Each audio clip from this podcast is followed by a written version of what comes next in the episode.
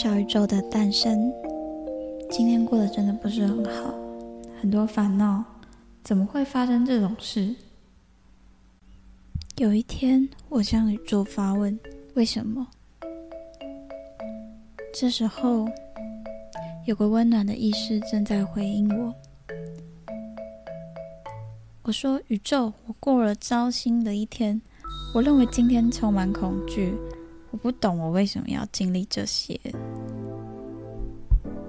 他说：“在源头没有恐惧，恐惧只是小我在帮助你维持生命，帮助无法用爱协助的能量去流动。”宇宙，你好，我叫 Lisa。我知道，我一直都在。我有时候会觉得自己恐惧时没连接宇宙。你就是宇宙，并不是没连接，而是小我太大声了。人类近年来不停的排斥小我，把它当作恶势力来看待。但也许不该如此，如同二元对立的思考，有对有错，就无法连接更高的频率。为何我需要连接更高的频率？我现在不是好好的吗？连接高频的能量，从未是让人变好。你可以把这件事当成探索的工具。我们探索自我，而人们使用它。只是为了了解 Who are you？你是谁？我是谁？既是工具，那就是使用工具的人能够决定的了。有时候我觉得害怕，害怕失去的本身。失去是指你拥有某样东西后失去它，但人生本是你从未拥有某样东西，你只是在相对应的时间内出现某样能够对应你频率的事物而已。全看你怎么感受它。当你害怕失去，它是个假象。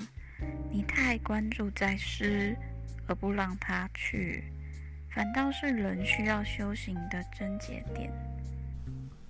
那我就不懂了，为什么有舍就要有得呢？从未有得，又何来舍一说？不对呀，那我拥有的房子啊，和家人，和我的钱呢？他们不是你所有，但他们的确为你服务。那世上有什么是我所有的啊？是你的身体，因为你可以决定它。所以我拥有一百趴的主导权，就代表这是我所有的吗？除了生死以外，确实是如此。这样听完比较释怀了。但不释怀，宇宙也会让你释怀。等等，那你不是宇宙本身吗？我是啊，但严格来说，我更像你的小宇宙。小宇宙，所以我早就开始连接你了吗？是啊，你很想说话，尤其透过我，而我也想为你服务。我又懂了，所以真正不会离开的是你吧？这样你算我的所有物吗？人类真的喜欢给予意义呢。要说是所有物，是人类的用词；宇宙的用语是存有。每个人都能与它连接。但我也觉得宇宙用语很奇特啊。小宇宙的初登场结束喽，我们下次再见。